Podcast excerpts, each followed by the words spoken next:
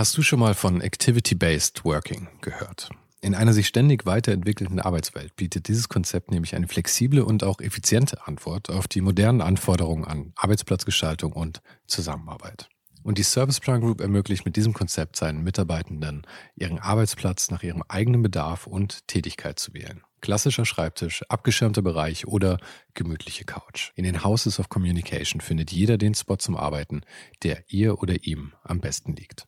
Von Fokusboxen über Phoneboxen bis hin zu Meetingräumen findet so jedes Team die passende Umgebung, um produktiv und kreativ zu arbeiten.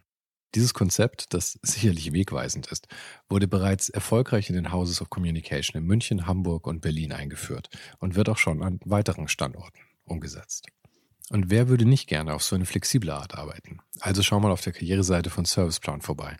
Den Link dazu findest du direkt hier in den Show Notes dieser Folge. Und vielleicht kannst auch du dann bald schon in den Genuss von Activity-Based Working kommen.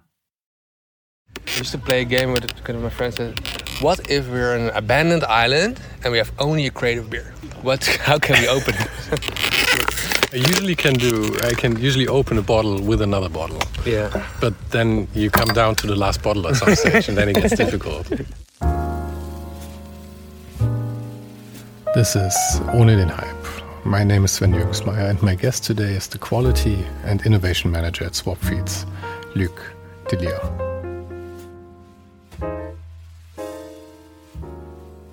I didn't plan this since I'm actually on holiday, but one morning after a little run around the village, some guy stopped me right in front of my house. Turns out he's a fellow runner and in desperate need for a Garmin charging cable. No worries, I get that. So we also have a coffee together, him, his lovely wife, and me, and we start talking.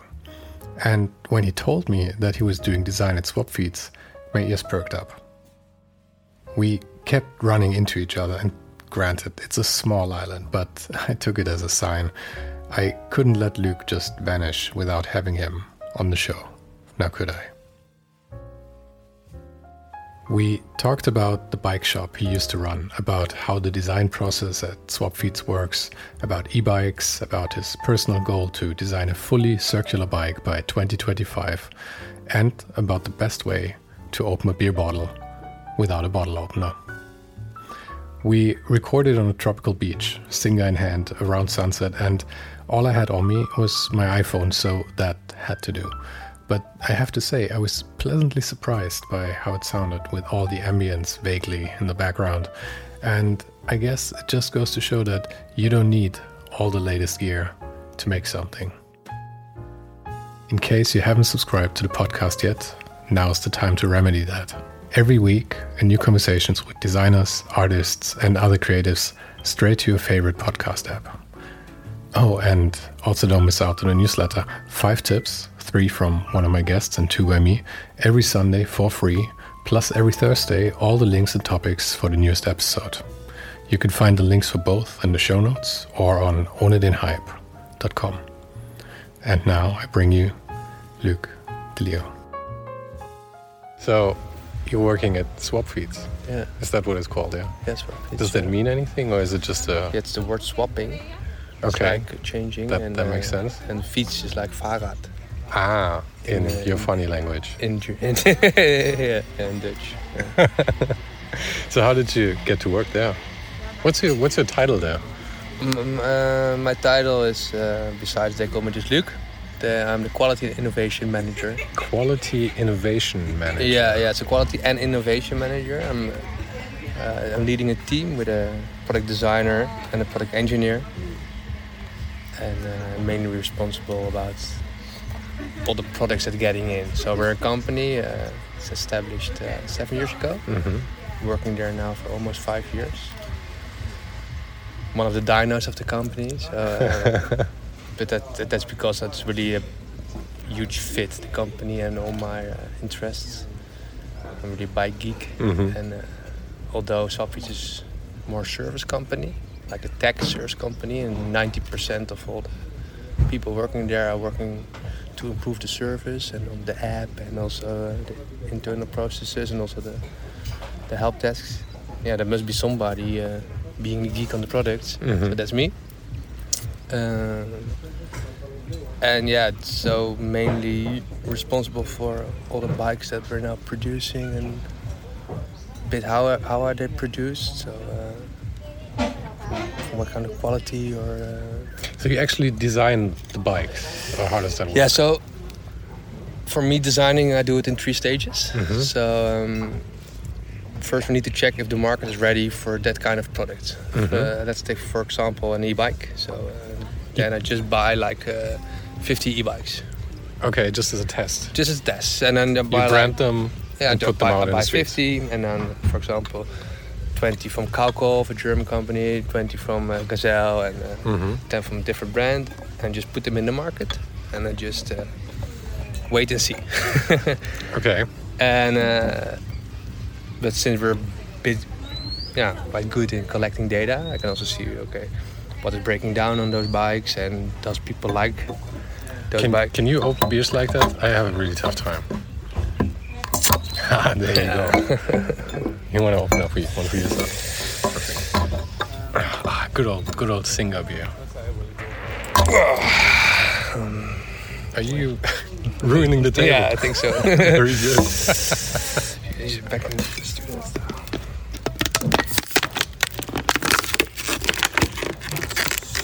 I used to play a game with one of my friends. Said, "What if we're on an abandoned island and we have only a crate of beer? What? How can we open it?"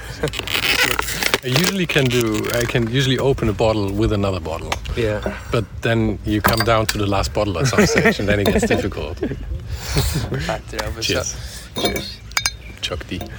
Um, So you, you, you buy 50 yeah, so- bikes, so- you so bring them out in the street. That's the off-the-shelf uh, Uh-huh. stage, and then you just see what happens and how people are riding the bike. Was I really try to to tie in But you just put them in your regular pool of bikes. Yeah. You just distribute them all over yeah, yeah. So I just I open like a subscription Mhm. uh, online and just say, okay, we also test like the the proposition, how much can we ask per month, and uh, Mhm. what works.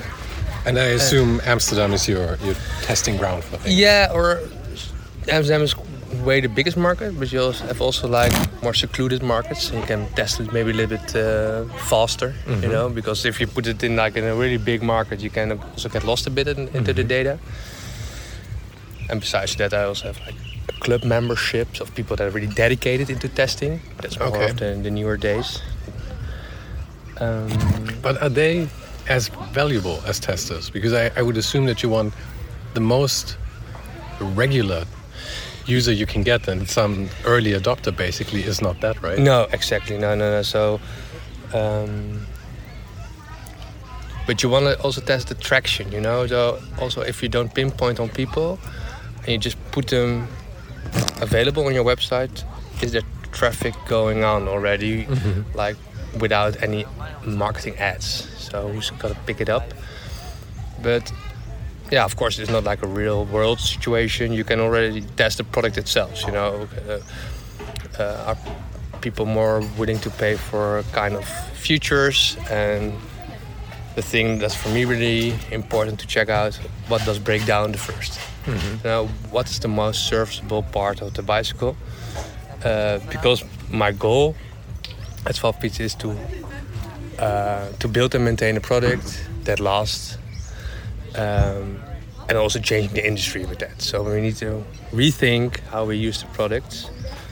Um, so that's why we start just off the shelf products. Next stage is going to more like uh, a white label. So you're, you know, we tested the, the Kalkhoff, the Gazelle, and another brand. Then we see that uh, the best um, the best reviews, the best feedback we got from the from the Kalkhoff, for example. And then we work Just close. The, users like it. Yeah, the best. user like is best, but as yeah, for me the user is not only the one riding the bike, so the member, but it's also the one repairing the bike. So the the mechanic. Mhm. So if, if you have like a wonderful smooth riding bicycle, but it's unrepairable, or I can't get any spare parts for it, you know, then I'm screwed. Mhm. You know, so we meet we need to meet, meet in the middle, and that's always the, the hardest part to, to pivot around that middle point of uh, the ideal bike. Um, but with all the data collected, then we go to the to the preferred companies, try to work together as a partnership to uh, to develop something that's like no, kind of a bicycle that's already in their program, to adapt our uh, findings, our phil- philosophy in it, uh, and then we do a bigger group, like 2,000 to 3,000 bikes. So you get also big, more, a lot more data, more markets, not only in uh, in Amsterdam or Groningen, but also going to Münster, uh, Berlin, and then uh, you also see the difference between the markets. If, uh, and when we're ready for that, we're going for the real deal, and, th- and then we're designing our own stuff. You know, then we really, we really From scratch. from yeah, from all the findings that you have. Yeah. You know, and you- And- because I assumed like uh, certain certain parts of the bike you would probably always just use off the shelf because they're yeah, too hard to develop. Or Yeah, so- right? like the shift, gear shift maybe. yeah, something. exactly. So there, you also have like time to market, and uh, we we, we want to act fast. Uh, also because we want to be the first in the market, Mhm. so we don't know. Like, we can't have like three, four years of a roadmap of designing our own shifter.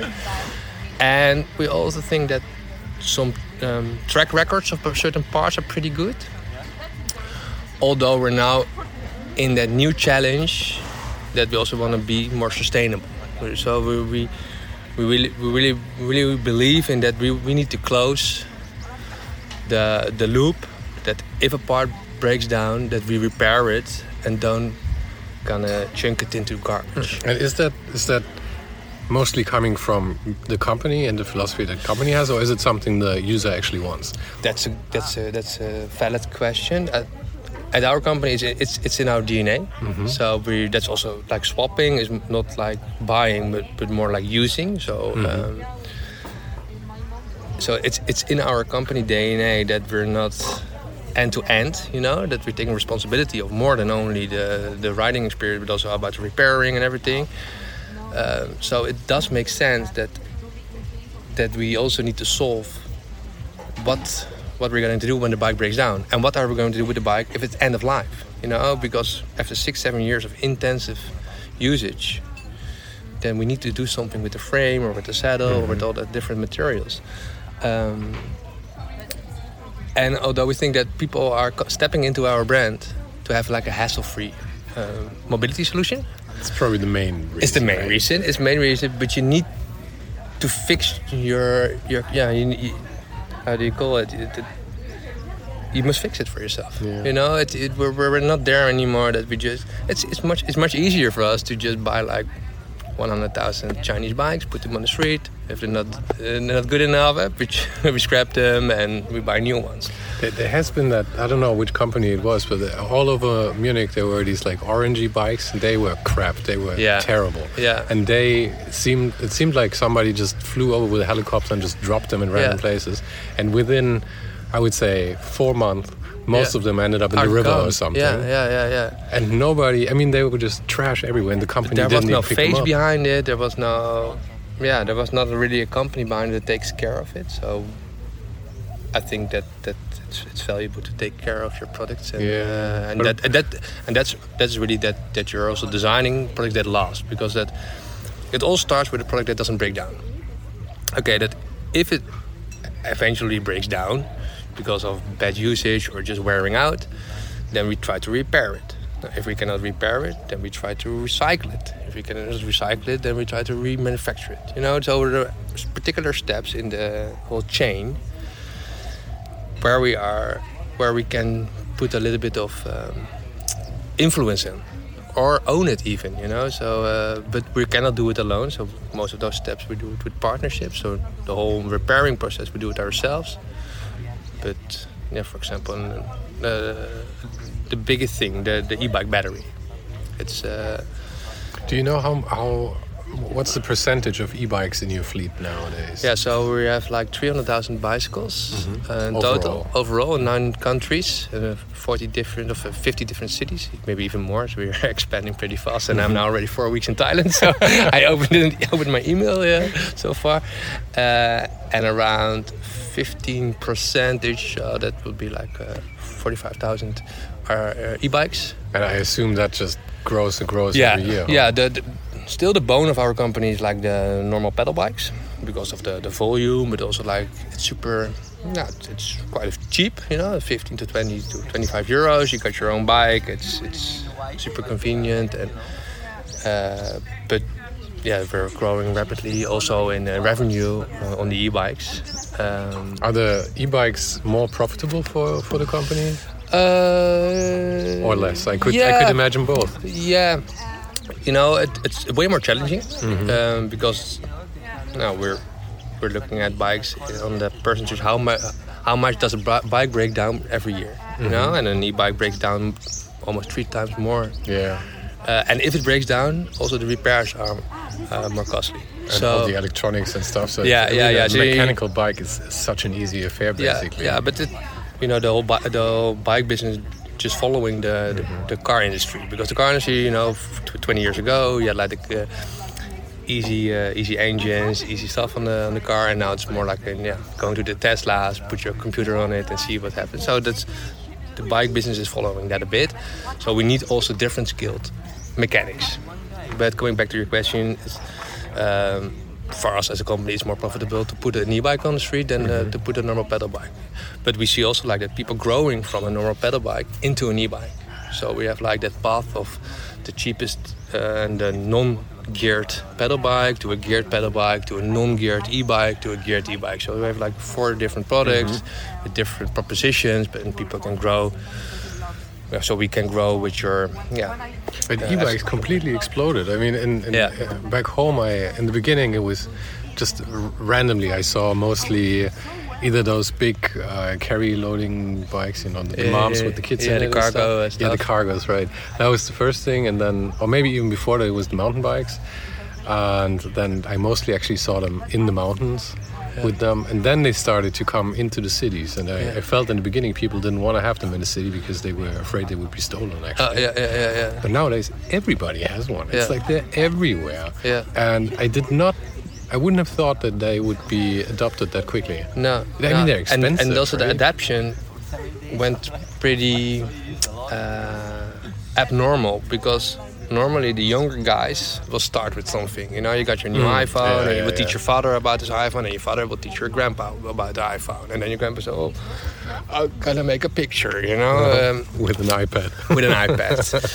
so, but with the e-bikes, it's going complete the other way around. So your grandma, your grandpa had one, so no, this kind of city bike I never gonna gonna ride. And then your father have one, and well, okay, smooth operator with two suitcases on the side. And now every school kid wanna have an e-bike. Yeah. I definitely gonna don't gonna ride 10 kilometers to my to my primary school. Mm-hmm. So so the adaptation and the group of users has become much bigger. Yeah. Uh, and that accelerated because of Corona, because that middle layer of, of, of of people like us, like uh, and 30s became became 40s, didn't want to step into the, the public transport anymore. I want to do mm-hmm. a bit of more activity things around uh, around just sitting uh, at home during Corona, and then uh, yeah, the e-bike uh, exploded, and also because you have people get their their their, their annual uh, fee from work to for holidays. Mm-hmm. They, they didn't went to holidays, so yeah, but I, I think that with the e-bikes, there's a, a, very big upside and a downside. Like uh, the upside, obviously, is that people use it more. You have people riding their bikes, bringing their kids to school that before would have gotten into a car. Yeah. And I think there's tons of them actually, yeah. Yeah. especially like the moms or dads who bring their kids to school, the stay-at-home moms or dads, and but on on uh, the negative thing I think is that you have also like all the kids that usually would have ridden like three kilometers to school exactly. now exactly just yeah. get fatter and fatter. Yeah, yeah, yeah, yeah, yeah, yeah, yeah. yeah. So that that's that's really a thing that we see in the more northern part in in Europe is that uh, yeah. The, the road to convenience is a one-way street. Mm -hmm. eh? You know, when you're sitting on an e-bike, you yeah, don't want to really grab your old bike anymore. But what we really see in the more, more southern parts, like going into the south of France or even lower, you know, going to Barcelona, is that we're yeah, opening yeah, we, we're creating more livable cities for those people because yeah, it was way too warm to, to cycle or to uh, to do extensive sporting. So we now are able to yeah, don't use that Vespa anymore. Take that e-bike or don't step into the, the cars anymore. Mm-hmm. So. Though I have to say, when you go into the south of France or south of Italy, you're taking something away there. It was so charming. Yeah, yeah, yeah, those yeah, loud yeah, Vespas. They're terrible for the environment, but fuck it, they were. I've never been in Rome, but I, when I'm there, I'm definitely gonna rent a, a Vespa, of course. And how did you how did you get to Swapfiets in the in the first place? I mean, it's it's a very specific thing you're doing now, isn't it? Yeah. Yes. What did you so study? It's I studied uh, robotics. It's called mechatronics. It's a Uh-huh. combination of electrotechnician and um, uh, construction. Fun fun story on the side. My girlfriend was never really confronted with mechatronics or anything like that. So the first time she heard it, I was the boyfriend of a friend of hers or something. I was like, "Yeah, I'm a, I'm a mechatronic," and she was like, "You're a megatronic? Yeah. What, what's that?" Like mega. yeah, yeah. I thought it's like Transformer or Yeah, yeah, something. yeah, It's yeah. like no, it's yeah, yeah. yeah. It's- but the- how- why did why did you study that? Uh, because I'm a technical guy, so um, always working uh, back in the days, for, as long as I can remember, when I was 11, 12 years old, uh, working a bit on the bicycles of, of the neighborhood, and uh, So it was Yeah. always bicycles. always bicycles, always bicycles, and of course when you're turning like 15, 16, it must be also like um, mo- motorbikes, and uh, also working in the, on Saturdays at the bike shop. Um, but yeah, But just not, just not not every guy that is ready for university will, yeah, will get his bicycle degree, you know, your bike mechanic degree. So uh, normally, uh, yeah, yeah. The problem is when, when you when you go that direction, your your options are a little bit limited. yeah, yeah. So that that's why I studied for engineering and. Had a great time, and my first job was an engineer. Was a, I was a piping engineer on a Piping engine. on a gas production platform in the North Sea. Oh wow! So one of those jobs where you go like for four months and then you. No, no, no. So I was. I was the engineer that's going for two, three days and going back to his Okay. desk and uh, and works works things out. But uh, yeah, that was kind of a scene. was was super nice and uh, yeah, it really triggered my technical uh, uh, interest, but not my bicycle-related technical interest. yeah, so yeah. quite, quite, yeah, quite suddenly I decided to open a bike shop in Amsterdam. Uh, like within a day, I came back from holidays and uh, decided that, that I didn't like my uh, my job at the at the piping engineer guys anymore. And um, yeah, a month later, I had a bike shop in Amsterdam. You Uh, actually did did go through with it. You opened one. yeah, yeah, yeah, yeah, yeah, yeah, yeah. Together with my hairdresser, and it was. Uh, Together with your hair. yeah, and we called it the, the bicycle canteen. And there was also a coffee a coffee bar in it. And, Okay. uh, you see it now more often, but I think that we were like the second one in Amsterdam, so it was a bit. How long? How long did that take between quitting that job and opening up that, that shop? Actually opening. So I quitted it. Uh, I think middle of August, just coming back from holidays, and I, I need to yeah, have my resigning period, and to end of September, and then there was like a Amsterdam dance event, and uh, I met my hairdresser, and um, during a party, and I said, oh, I just quit my job. I want to work with bikes again and meet more people, and uh, instead of sitting behind my desk uh, drawing silly piping and stuff for uh, for gas production. He said, "Why don't we do it together? I know maybe a little, uh, uh, a little piece of, um, of a, yeah, a little shop to open uh, in the middle of Amsterdam, and, uh, and then beginning of the first of November we had a shop. Yeah, What year was that? Uh, How long ago? Six, seven years ago. Seven years ago. I Okay. Think. Yeah, yeah, yeah. S- s- How long did that last? Then? How long did you keep the shop? No, it's longer because I had that shop really for two and a half years, three years. Yeah, I didn't earn penny about it. I had the best time of my life. Yeah, yeah, yeah. yeah. yeah so you was- basically just lived off of savings and did you Yeah, break even with the shop break at even, least? Exactly. Okay. Break even and. Uh, But it was. Uh, and I, it was I I could make a bit of a living, but it was uh, way less than working in oil and gas. so- yeah, I, I imagine that. But so it Uh, was. but- you, you sold bikes. yeah, sold by You repaired them. Yeah, repaired. them. Coffee shop.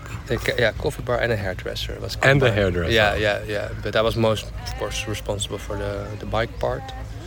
And we did also some broadcasting of uh, uh, bike, bicycle uh, matches, how you call it, bicycle, uh, like Races. friends and races. Yeah. Yeah. yeah, So and also we did some uh, social rides. And, uh, then first a coffee, then uh, together you cycle, and then coming back. And uh, did you did you also sell uh, apparel or only only the bikes? No, only more the yeah second-hand racing bikes, more like Oh, the hipster uh, yeah, hipster yeah. bikes. Yeah, Yeah, I, I do have a. I mean, from my web design days, I do have a client who has a pretty high-profile Hmm. um, bike shop in in Munich, and uh, he. I think he earns best on, On selling the apparel. bikes. Oh, the bikes. No, no, oh, the selling. Yeah, yeah, yeah. Because he he sells like Pinarellos and stuff, you know, Yeah, yeah, like yeah. 10k. yeah, And I don't know what what his margin is, but he has a good he has a good margin. yeah, yeah, yeah, yeah. Yeah, it's funny, isn't it? They are old man bikes because they're the only ones who can afford them. But they are the best ra- race bikes. so Exa- yeah, yeah, yeah, yeah, yeah. They're also the pro tour to peloton. Yeah. Yeah. So that's also this this this Tado. Mm-hmm. This is um, uh, because this is like in the oil and gas is a sign, Mm-hmm. which is a, it's a closed valve. So I'm never gonna work in the oil Ah. and gas anymore because it's closed. Oh, okay. And then I got another tattoo on my uh, right inner arm. It is because of the the bike shop that I had. Like was like a bicycle canteen. Uh, That's fantastic. we did a bit of cooking and uh, preparing meals, and of course uh, working on uh, on bicycles. Yeah, So you have have kind of a, yeah, a moment of your life yeah, there. yeah. So, but yeah, that's not the story how I get to Swap but um, Well, it, it- I imagine it's a big part of it, right? yeah, it's a big part of it. And uh, I knew somebody that was working with Swap and they, they, yeah, they were with their first bikes in the first step of of designing, so off the shelf uh, part. So they just bought like un- Union bikes and exploring the market for subscription-based uh, bicycles.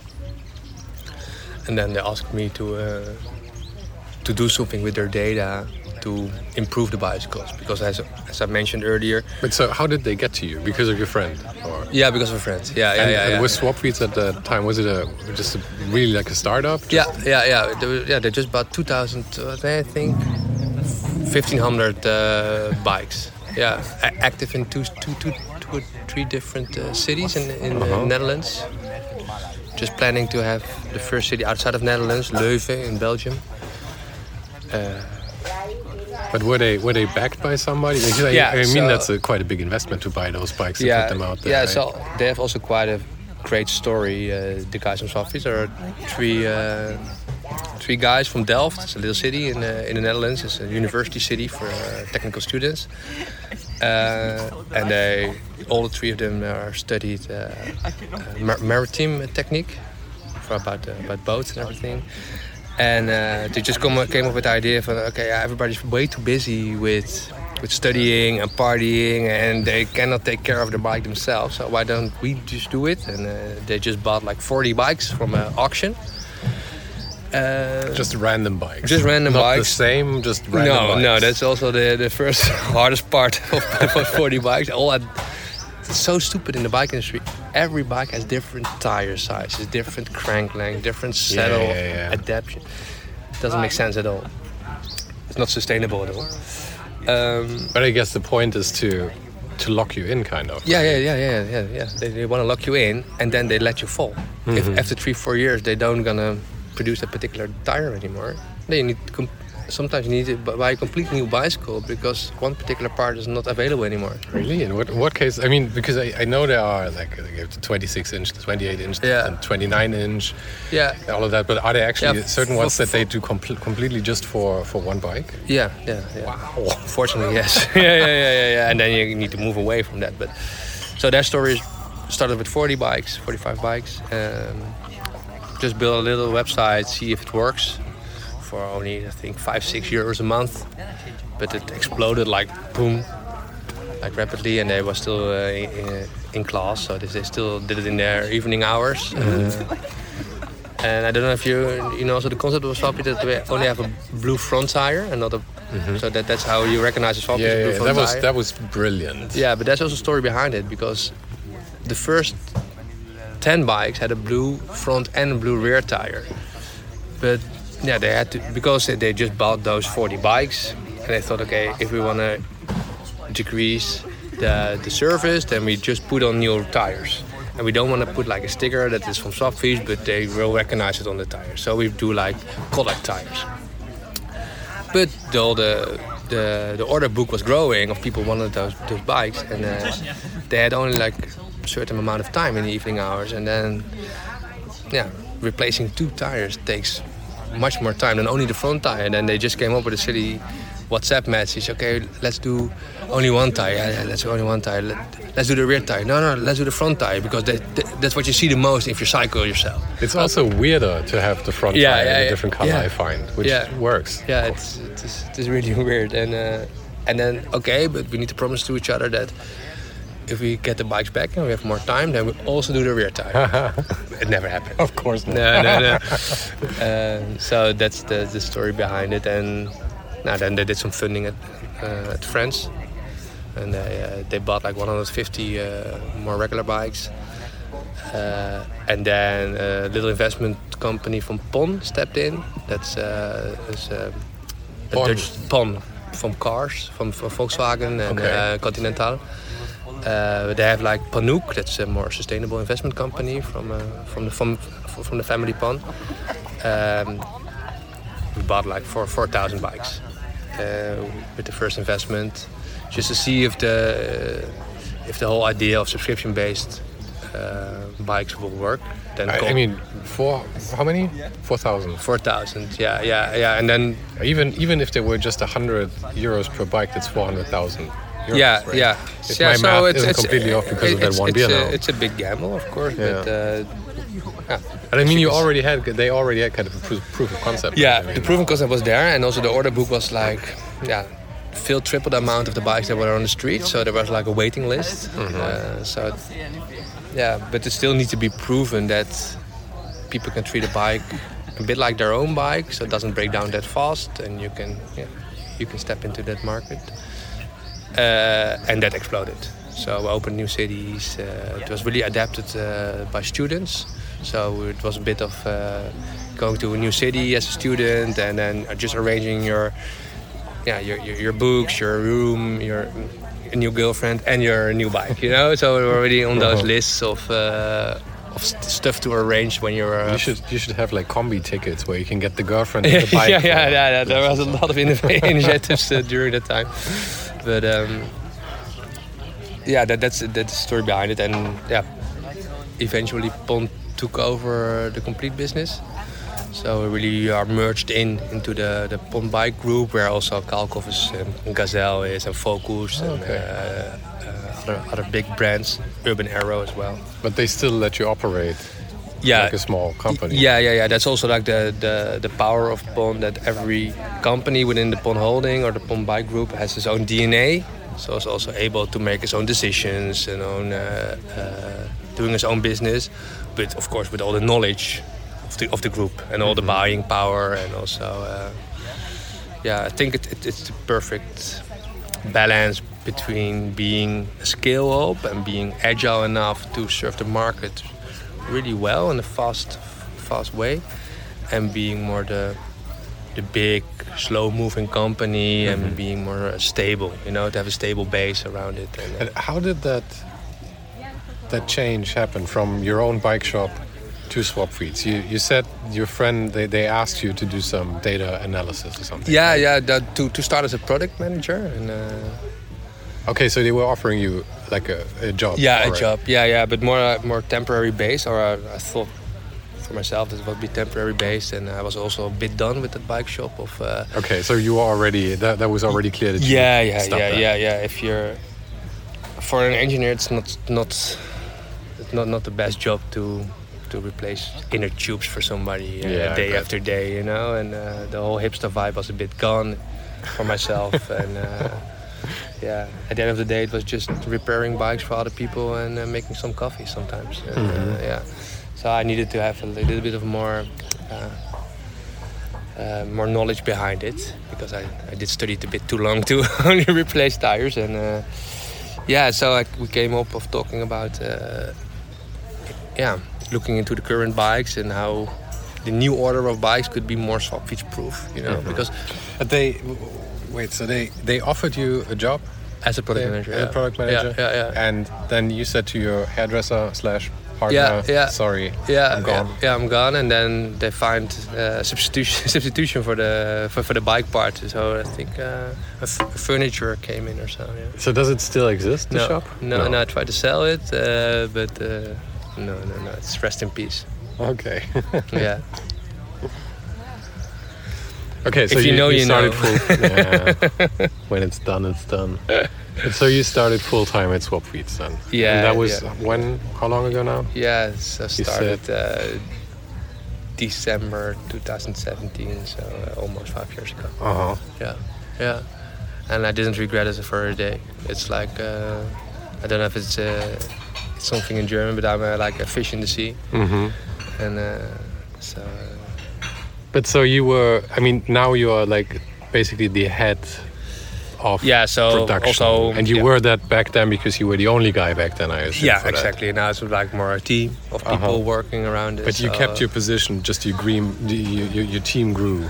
yeah, you, basically. yeah, and- yeah, yeah, and also because Pon stepped in, we were m- more like the the little sister of Gazelle in the beginning. Mhm.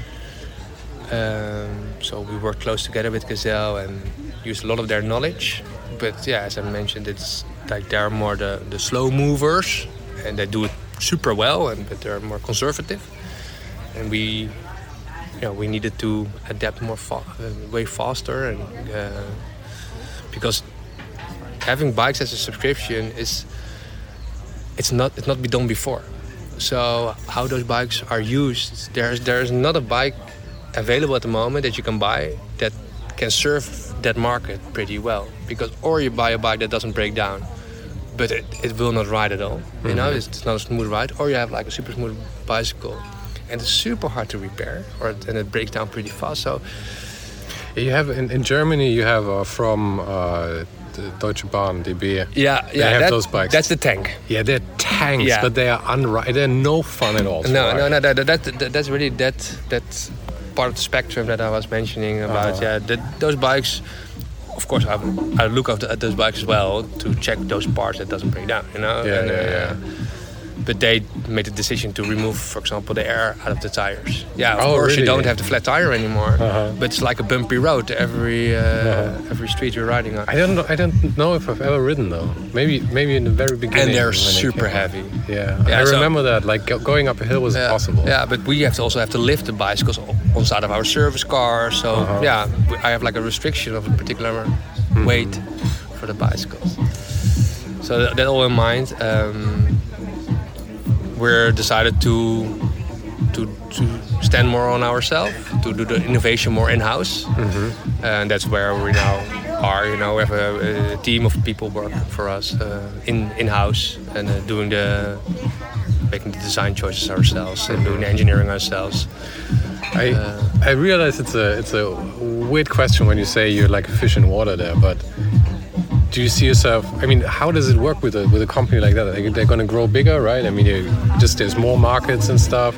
Do you think you're going to stay there for for a yeah, long time? so that's that's also the question that I I ask myself a couple of times during the year, uh, and then always find out that there's way more to explore. Mm-hmm. You know, I I mean, the bikes are changing. You get the electric bikes. You get and then Yeah, there's more markets. uh, although we, we try to keep it as simple as possible, so the chance that we, that we are creating new bicycles is not really there because we need to serve, service them all, and we have pretty good uh, like portfolio of bicycles. So Do you, do you have any cargo bikes? not yet, But, but you're probably going to do that. Yeah, yeah, I'm looking into it, you Uh-huh. know. But like a cargo bike is, you, you cannot stack them. Uh, it's hard to service, so we need Yeah, to solve yeah. things first before. Uh, and maybe the market's a bit small, but we gotta test them. Um, so now doing more in-house, yeah, there's a lot of more to gain as well, and also adding the the question of having that sustainable bicycle, that fully circular bicycle in 2025. That's the, the challenge that I made for myself.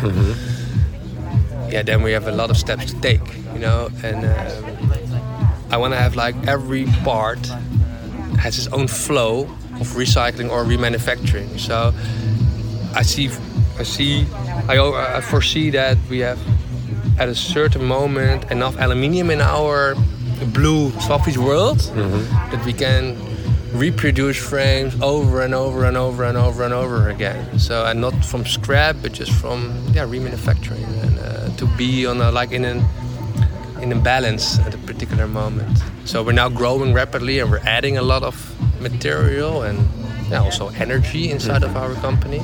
But there must be a certain moment that we're that, that we're becoming yeah, profitable and also sustainable. Uh, that's what we're working on right now. So it's so amazing that I just randomly meet somebody who does that for swap meets somewhere in Thailand on a little island, and we're having a beer together. I also you're here with your wonderful wife now, um, and I felt a little bit creepy because wherever I went, I always ran into you. Yeah, but and it's not that small island, but uh it's, a, it's, pretty small. Well, also, if you are like like the three of us, you always tend to go to the same places. Yeah, I yeah, think yeah, the good coffee shops, yeah, exactly, and all exactly. of that. But also, for the record, I just want to say that you stalked me in the beginning for that Garmin cable. Yeah, yeah, Not the other way around. so it's your fault. I was cornering you. cool. Thanks for taking the time. Yeah. Pleasure.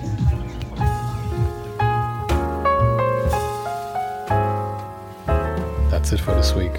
Since this was a bit outside the regular scheduled program, I'll go back to enjoying my time in Thailand now. But the next episode is already coming on Thursday, July the 7th, and from then on, we're back on the usual schedule.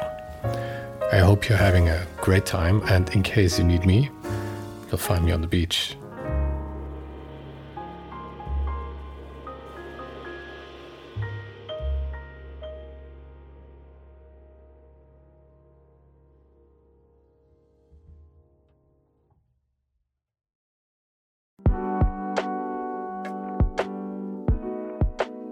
Das war's für heute. Falls du gerade eine von den älteren Folgen hörst, ist es gut möglich, dass du jetzt ein zweites Outro hörst. Lass dich aber nicht von mir verwirren. Ich bin gerade dabei, ein paar Änderungen zu machen und dafür muss ich 150 Folgen neu schneiden und nochmal uploaden. Du kannst dir wahrscheinlich vorstellen, dass das ein kleines bisschen dauert. Falls du mich und die Show supporten möchtest, gibt's dafür ein paar Möglichkeiten. Auf patreon.com slash Sven gibt's jede Woche Bonusmaterial exklusiv nur für Supporter. Und das für nur ein paar Euro im Monat, mit denen du mir helfen kannst, ohne den Hype noch lange, lange für dich weitermachen zu können. Es hilft natürlich auch immens, wenn die Show wächst und dazu kannst du deinen Teil beitragen, indem du deinen Kollegen und Kolleginnen davon erzählst. Freunde, Familie, du weißt am besten, für wen das noch was sein könnte. Und zu guter Letzt, falls du es noch nicht gemacht hast, bewerte die Show jetzt gleich mit fünf Sternen in deiner Podcast-App. Im Newsletter gibt es übrigens jede Woche völlig kostenlos inspirierende Tipps von meinen Gästen und mir. Den kannst du auf ohnenhype.substack.com abonnieren. Und alle Links findest du, wie immer, direkt auch hier in der Beschreibung und natürlich auf ohnenhype.com. Im Archiv gibt's noch eine Unmenge anderer Gespräche. Unter anderem waren schon mit dabei Stefan Sagmeister, Mirko Borsche, Paula Schör, Mike Miri, Jeremy Format, Jonas Lindström, Mathilde Mutant, Olaf Heine, Eike König, Erich Spiegermann und, und, und. Scrolle einfach mal durch. Wir sind bei über 150 Folgen, wie gesagt. Und um ehrlich zu sein, kann ich selber kaum fassen, dass ich das Glück hatte, mit so vielen inspirierenden Menschen sprechen zu dürfen. Vielen Dank an Dominik Huber und Marc Capella von Moiré. Von denen stammt nämlich die neue Hausschrift der Show und die heißt GT Pressura. GT steht übrigens für Grilly Type, über die die Schrift zu mir kam. Und auch nochmal vielen Dank an Tobias Rechsteiner fürs Vermitteln. Der größte Dank geht aber natürlich an dich fürs Einschalten fürs Zuhören und für deinen Support. Und wir hören uns dann hoffentlich nächste Woche wieder.